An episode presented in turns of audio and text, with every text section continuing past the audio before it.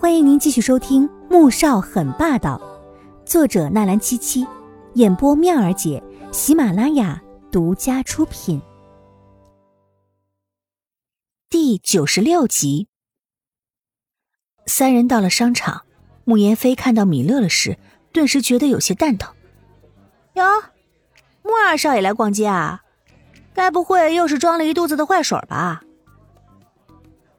米乐乐对穆言飞和穆恩恩是痛恨无比，见到这两个人就跟刺猬似的，竖起了浑身的尖刺。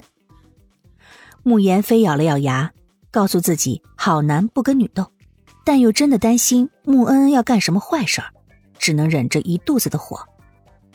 米乐乐怼完穆言飞，又准备怼穆恩恩，话刚要出口，就被季如锦给拉住了。我们去楼上看看吧。你不是正好想买衣服吗？米乐乐知道他这是想当和事佬，瞪了一眼，再没说话，就往楼上走。穆恩恩也松了口气，连忙跟上去。到了二楼，三个女孩进了服装店。穆恩恩一边看衣服，时不时的又望向了季如锦。逛了三家店，她终于忍不住了：“你怎么不买啊？”“嗯，我还有好多衣服没穿呢。”不用买的，而且这里的衣服太贵了。季如锦也没有多想，他觉得自己这几年都不用买衣服了。穆恩撇了撇小嘴，什么话都没说，走到一家包店，冲着季如锦问：“喜欢哪个？我送你。”季如锦就傻眼了：“嘿，阿锦，你这小姑子还真是别扭啊！”我怀疑你要是不接受他送的包，估计会哭给你看的吧。米乐乐原本是一直提防着穆恩恩，担心他使什么坏的。但是逛了几个店之后，他发现这小姑娘总是注意着阿锦有没有看中哪件衣服，或者是看上了哪个包。可偏偏阿锦什么也不看，只在旁边站着。季如锦信以为真，在店里转了一圈之后，最后选了一个最便宜的。促销清仓款的钱包，你确定只要这个？穆恩恩不敢置信的瞪大双眼。季如锦其实是连这个都不想要的，一个钱包就要两千块，他想想都觉得肉疼。嗯，不然你请我喝杯奶茶。他犹豫了一下，指着对面的甜品店。穆恩恩咬牙，从他手里抢走钱包。提起旁边一个大红色的手提包，放到了柜台上。就买这个，奶茶你请我喝。甜品店里，季如锦看着手里的包包，心里说不出是啥感觉。啊，你是怎么把这个小丫头收服的？米乐乐很好奇，就连旁边的穆言飞也是一脸的不敢置信。季如锦摇了摇头，表示自己也不知道怎么回事。难道是昨天因为他救了穆恩恩吗？四个人在商场逛了一圈，季如锦仍是什么也没买。米乐乐和穆恩恩倒是收获不少。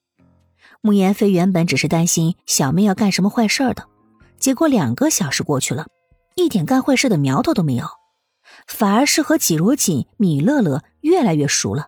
然后他想溜，却被米乐乐逮住了，卖起了劳动力。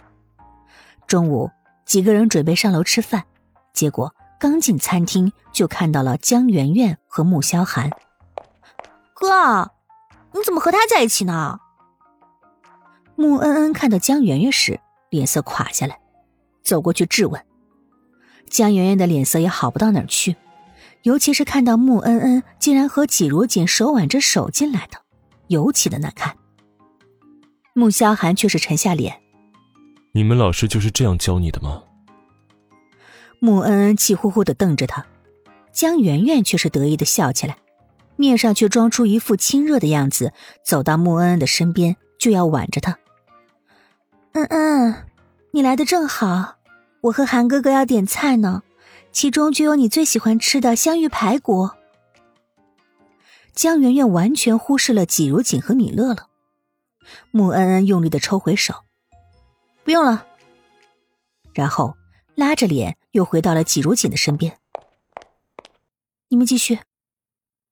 季如锦也没想到穆萧寒会和江媛媛在这里约会，面上很尴尬，心情也不好。可是他也不是那种不识趣的人，自然也不会硬处在这里破坏别人的约会。